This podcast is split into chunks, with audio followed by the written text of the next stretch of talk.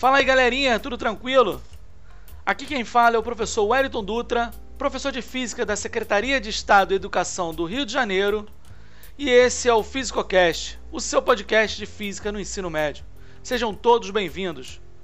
Entramos agora no podcast número 2, referente ao primeiro bimestre da terceira série do curso normal. Na aula de hoje vamos falar sobre as ondas eletromagnéticas.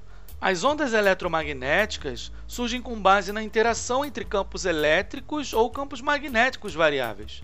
Elas se propagam no vácuo com a mesma velocidade da luz, cerca de 300 mil km por segundo.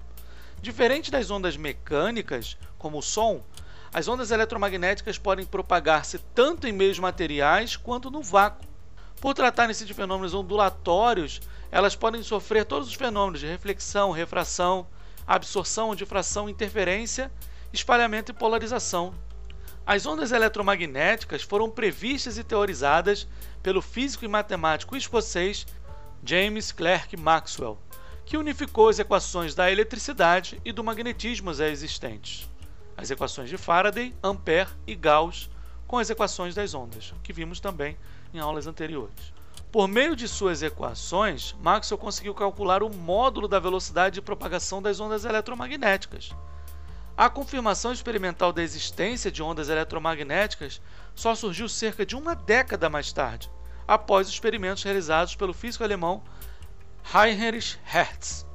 Podemos determinar a característica de uma onda eletromagnética através da sua frequência, seu comprimento de onda e da sua potência através da amplitude. Além disso, o comprimento de onda e a frequência são grandezas inversamente proporcionais. Por isso, as ondas de alta frequência, como raios X e raios gama, apresentam comprimentos muito pequenos. O espectro eletromagnético é uma escala que apresenta todas as ondas eletromagnéticas com as suas respectivas frequências e comprimentos de onda. A menor frequência é a frequência das ondas de rádio, que tem um comprimento de onda próximo de 100 metros. Já a maior frequência são as ondas de raio gama, que tem um comprimento muito pequeno, na faixa de 1 vezes 10 a menos 11 metros. Com relação às ondas eletromagnéticas que estão presentes em nosso dia a dia, podemos ver alguns exemplos, que são eles. As ondas de rádio, não confundem com o som do rádio. As ondas de rádio são as ondas que chegam até o seu aparelho e assim você sintoniza a frequência de cada um das rádios que você costuma ouvir. Essas ondas são largamente utilizadas nas telecomunicações. O sinal de rádio, televisão, até mesmo o celular encontra-se nessa frequência das ondas de rádio.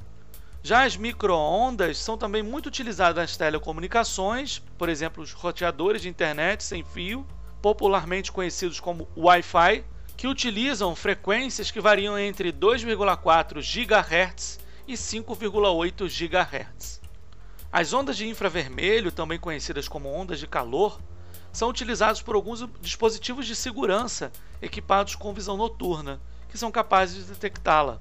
E também as ondas utilizadas no controle remoto para transmitir informação para sua TV ou controle de videogame.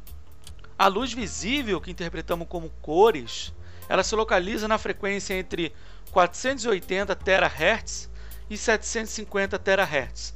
Nessa faixa são apresentados todos os espectros de cores que podemos identificar em nosso cotidiano. Acima dessa frequência temos a onda ultravioleta. Após certas frequências, ela passa a ser considerada até uma radiação ionizante, isso é, uma onda eletromagnética com potenciais de arrancar elétrons das moléculas, ocasionando o surgimento de anomalias celulares que podem até mesmo evoluir para um câncer. Essa frequência de onda eletromagnética é bastante utilizada por peritos criminais para a detecção de materiais biológicos, como sangue e saliva.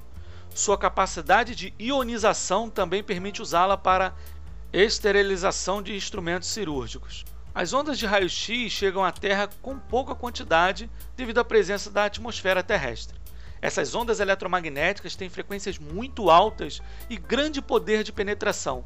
Por isso, são utilizados para a obtenção de imagens de ossos e articulações e para o tratamento de tumores por meio da radioterapia.